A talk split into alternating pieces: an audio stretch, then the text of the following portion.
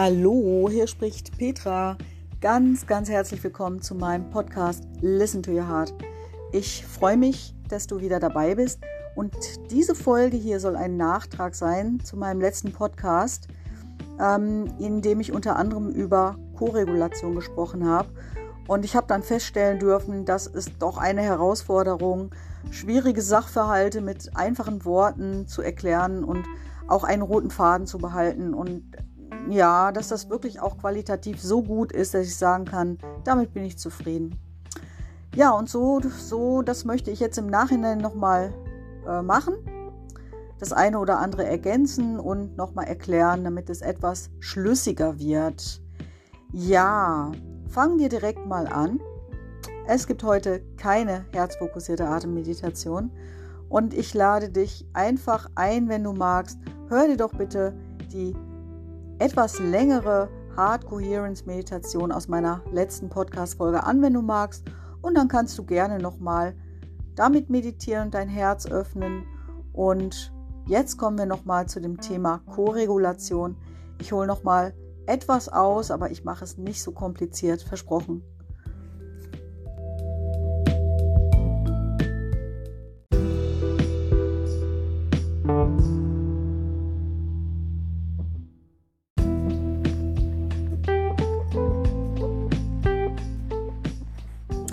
Resilienz lässt sich auch einteilen in sieben Säulen und eine Säule davon ist die Selbstwirksamkeit.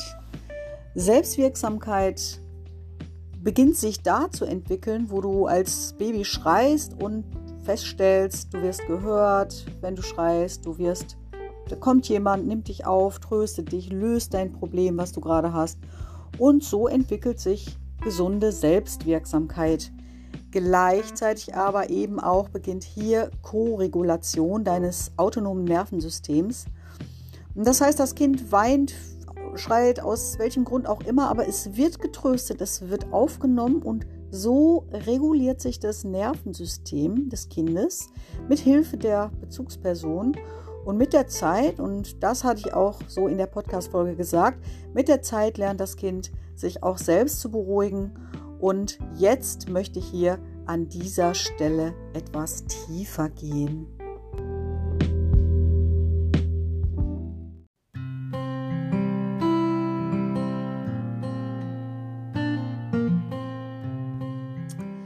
Für Kinder ist es ebenfalls wichtig zu erleben, dass ein Streit, zum Beispiel zwischen den Eltern, und das kommt natürlich vor, nichts Lebensbedrohliches ist, äh, dass es manchmal eben Konflikte gibt in Familien und ja, die sich auch durchaus lösen lassen. Das halte ich für gesund, für ganz normal und ähm, ja, und da gibt es aber Kinder, die wachsen in einem häuslichen Umfeld auf, wo viel gestritten wird und wo vielleicht, wo es vielleicht auch existenzielle Probleme gibt.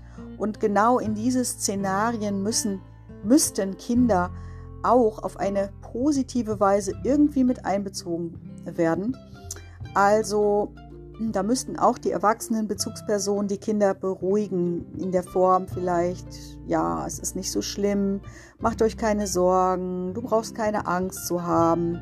Papa und ich hatten Streit oder Mama und ich hatten Streit. Es wird alles wieder gut, wir werden uns wieder vertragen. Und häufig bleiben in dysfunktionalen Familiensystemen Kinder leider etwas außen vor, bleiben dann auch allein mit ihren Ängsten, mit ihren Sorgen. Und das wirkt sich natürlich auch aufs Nervensystem aus. Das ist purer Stress für Kinder. Und äh, wenn sie häufiger äh, Streitsituationen in einer so negativ verlaufenden Form erleben, vielleicht sogar noch mit häuslicher Gewalt, und das gibt es hier und da, das sind Geschichten, die das Leben schreibt, ja, das ist dann ein echtes Problem.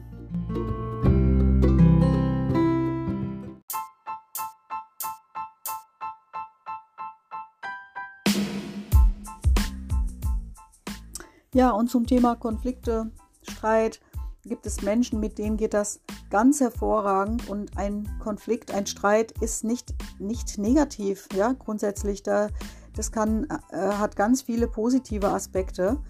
Ich habe, habe ich euch schon mal erzählt, äh, Schülerstreitschlichter ausgebildet, jahrelang und ja, das war überhaupt so das Grundverständnis, dass ein Streit ganz viel Positives auch bringen kann. Da können äh, Anliegen geklärt werden, ja, das ist und hinterher ist es besser für alle. Aber da will ich jetzt nicht reingehen. Es gibt jedenfalls Menschen, mit denen geht das ganz hervorragend, mit denen kann man sich äh, gut zusammensetzen, um sich auseinanderzusetzen. Kleines Wortspiel an der Stelle. Also da funktioniert das, da bleibt auch jeder bei sich, man ist wohlwollend mit dem Gegenüber. So, und dann gibt es aber Konstellationen von Menschen, da ist kein konstruktiver Konflikt möglich, weil beide oder einer, oft aber beide, mh, hm, ja, ganz schnell nicht mehr im Herzen sind und ähm, ja, dann werden da alte Stressreaktionsmuster aktiviert und man ist nicht mehr bei der Sache, man fällt komplett aus der Liebe. Und dann wundern sich Paare, und ähm, sagen, Mensch, wie kann das sein? Wir lieben uns doch. Warum ist das so?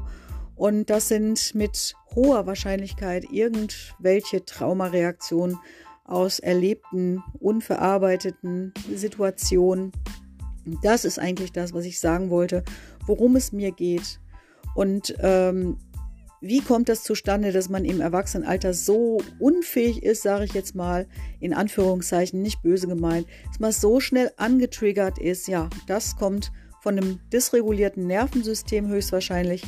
Und ähm, ja, wie gesagt, es gibt viele Kinder, die in einem Umfeld aufwachsen, wo auf Bedürfnisse der Kinder nicht eingegangen wird und nicht eingegangen werden kann. Und ja, zwar häufig dann wie gesagt, wenn Kinder in Familien aufwachsen, wo es viel Streit gibt und wo die Familienmitglieder selbst im Stress- und Überlebensmodus sind. Und dann ja, werden die Kinder vielleicht versorgt, ja, und auch minimal emotional versorgt, aber wo Kinder im schlimmsten Fall eben auch erfahren können, Mensch, du bist eine Zumutung, du störst jetzt hier, du nervst mich du, oder du nervst uns. Ja, und häufig interpretieren Kinder das eben dann auch für sich selbst und können einfach noch nicht äh, äh, wahrnehmen, dass es nicht ihre Schuld sind, ne? dass sie äh, Geschenke sind, sondern dass die Eltern einfach, die Bezugspersonen einfach an der Stelle unfähig sind und lieblos. Und ähm, ja, manchmal wachsen Kinder auch mit alleinerziehenden Elternteilen auf. Da gibt es natürlich viele positive Beispiele. Und es hat ja auch einen regelrechten Medienberichterstattungstrend gegeben, es sei alles nicht so schlimm und würde Kindern gar nicht so viel ausmachen. Ja, kann natürlich sein. Äh, ich bin kein Entwicklungspsychologe, ich bin nur Laie. Naja, nicht ganz. Ich habe während meines Studiums der Sozialpädagogik einiges zu dem Thema gelernt. Und wenn es im Trennungsfall Streit gibt, Konflikte um das Thema Trennung und Kinder. Und wenn Kinder, das ist oft der Fall, in Loyalitätskonflikte hineinkommen, und wenn Kinder vielleicht auch für sich interpretieren, mein Vater hat die Familie verlassen, er liebt mich nicht, er liebt uns nicht oder sogar, ich bin das schuld, dass mein Vater die Familie verlassen hat. Ähm, ich nenne das jetzt mal einfach nur so als Beispiel.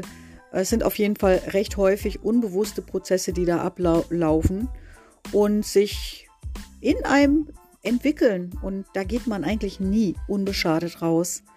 Es gibt, äh, es ist auch sehr schmerzhaft für Kinder, äh, mit der Zeit entfremdet zu werden von einem Elternteil. Ne? Das ist, sind dann manchmal, das sind Trennung, Scheidung, das sind sehr schmerzhafte Prozesse.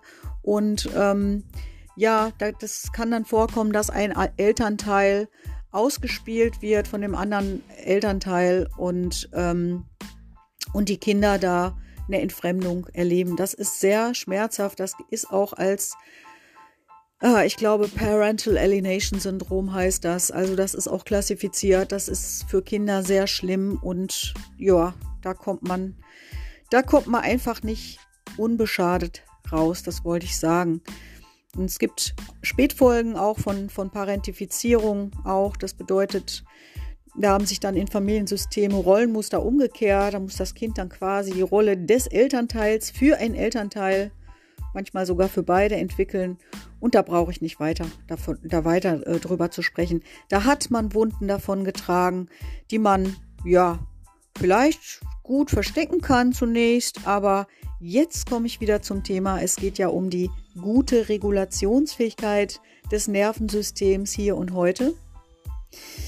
Und das heißt, wenn da jetzt jemand kommt und dich antriggert, wie gut kannst du da bei dir selbst bleiben? Oder wie anfällig bist du dafür, in alte, unverarbeitete Stressreaktionsmuster zu verfallen und ja, auch mit allen Gedanken und Selbstbotschaften, Ich-Botschaften, die man in dieser Zeit sich abgespeichert hat, das sind wirklich hochkomplexe Geschichten. Und dann wird der Partner zum Stellvertreter zum Beispiel für den eigenen Vater oder, oder die Partnerin halt. Ne? Also wichtig ist festzustellen, dass man dann den anderen gar nicht mehr so wahrnimmt im Hier und Jetzt, sondern zurück in alte, unverdaute, emotionale Zustände verfällt. Und darum geht es mir. Und das finde ich sehr hilfreich zu erkennen, zu durchbrechen, zu transformieren.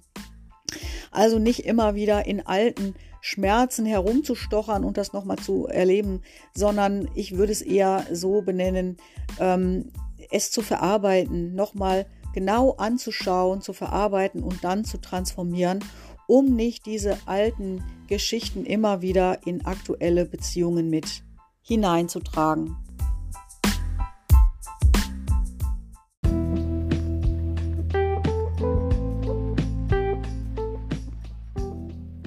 Ich hatte als Beispiel im letzten Podcast das Thema Nachkriegszeit genannt. Und das war ja auch wirklich eine Zeit, in der Kinder zu kurz gekommen sind. Nicht, nicht generell und überall, aber ich sage jetzt mal, man kann sich vorstellen, dass in dieser Zeit grundsätzlich nicht so viel Shishi um die Kinder gemacht wurden, wurde. Und gerade auch da, wo existenzielle Not geherrscht hat, wo Familien durch den Krieg, durch Flucht äh, in existenzielle Not geraten sind und ja, ich muss es einfach mal sagen an der Stelle, Krieg per se, egal wann und wo, hat den Menschen schon immer sehr, sehr viel Leid gebracht. Und tatsächlich eben auch zu diesen, zu diesen kollektiven Traumata geführt. Ähm, eben letztendlich, weil unverarbeitete Traumata äh, und Dysfunktionalität sich fortpflanzen und dies an nachfolgende Generationen weitergegeben wird wenn es unbeleuchtet bleibt, wenn es unbearbeitet, unverarbeitet bleibt. Und ja, das sind tiefe Themen und da kommt man in seinem Leben entweder hin oder auch nicht. Ich sage eben immer, äh, das ist hier nicht unbedingt ein Spaß-Podcast und wenn du dich bespaßen willst, dann ja, ist es vielleicht gerade nicht der richtige Podcast, weil das sind schon ernste Themen.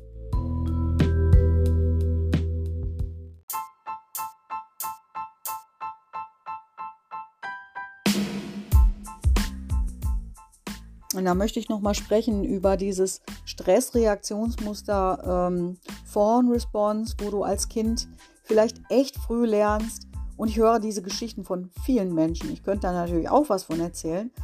Also wo du dich als Kind wirklich klein machst, zurückhältst, wo du genau weißt, dass deine Bedürfnisse als Kind eh nicht gehört werden, dass es besser ist, still zu sein, ähm, sich anzupassen, keinen Ärger zu machen, der Mutter nicht noch mehr Kummer zu machen und so weiter. Und dann lernst du vielleicht auf eine seltsame Art mit dir selbst allein klarzukommen. Nichts und niemand zu brauchen, weil, äh, wenn du ehrlich bist, ist da halt auch keiner. Und ähm, man kann das, wie gesagt, auch hier wieder nicht generalisieren, aber wenn mir ein Erwachsener sagt, ich brauche niemanden, ich brauche nicht und ich brauche niemanden, dann, ja, da gehen bei mir ein bisschen die äh, Alarmglocken an. Das sind so Red Flags. Ähm, wenn wir ehrlich sind, brauchen wir einander, wir brauchen andere Menschen und wir suchen uns häufig auch Partner, die ebenfalls mit den gleichen alten Schmerzen ausgestattet sind wie wir, mit unverarbeiteten Geschichten. Denn tief im Innern möchten wir, dass unser Trauma, in welcher Abstufung auch immer, dass das geheilt wird. Und Trauma heilt in Beziehungen. Also äh, für, für Trauma ähm, Bewältigung und Heilung braucht es stabile Verbindungen, stabile Beziehungen, wo du auch merkst, du bist getragen und ähm, geliebt, akzeptiert als Mensch, so wie du bist, auch mit deinen Wunden. Und ähm, es ist natürlich schwierig, wenn da zwei unbewusste Personen miteinander im ja, Dauerkrieg sind, sage ich jetzt mal, und solche Paare kennt man. Oder auch wenn einer von beiden sich sein eigenes Inneres nicht angucken mag.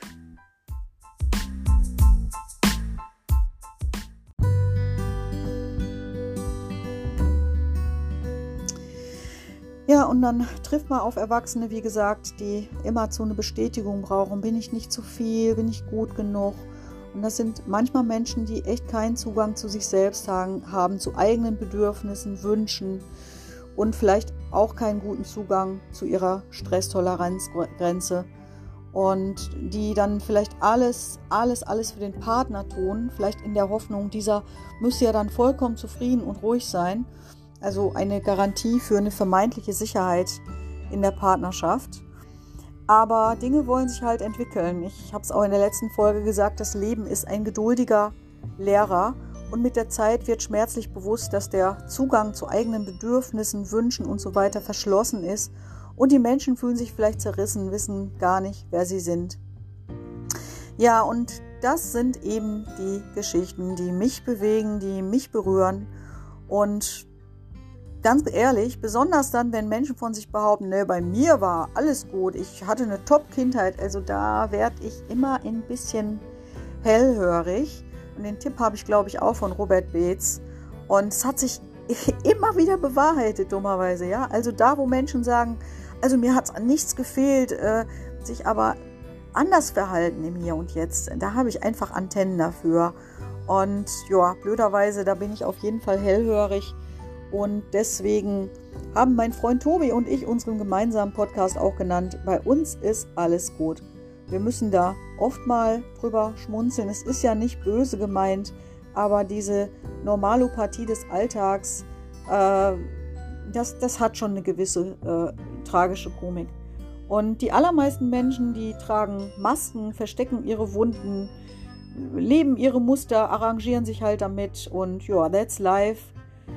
Und ähm, ja, manche bleiben eben auch ein Leben lang in einer toxischen Verbindung stecken oder führen immer nur toxische ähm, Paarbeziehungen mit, mit dem Partner. Und es lohnt sich wirklich, sich auf den Weg zu machen. So, das war mal so als Nachtrag heute zur gestrigen Podcast-Folge gedacht. Ich habe das jetzt noch mal ein bisschen ausgeführt und ähm, ja, das war mir ein Anliegen. Und ja, schön, dass auch du wieder dabei warst heute. Ich wünsche dir eine gute Zeit bis zur nächsten Podcast-Folge von Listen to Your Heart. Stay tuned, stay tuned und bis bald. Tschüss.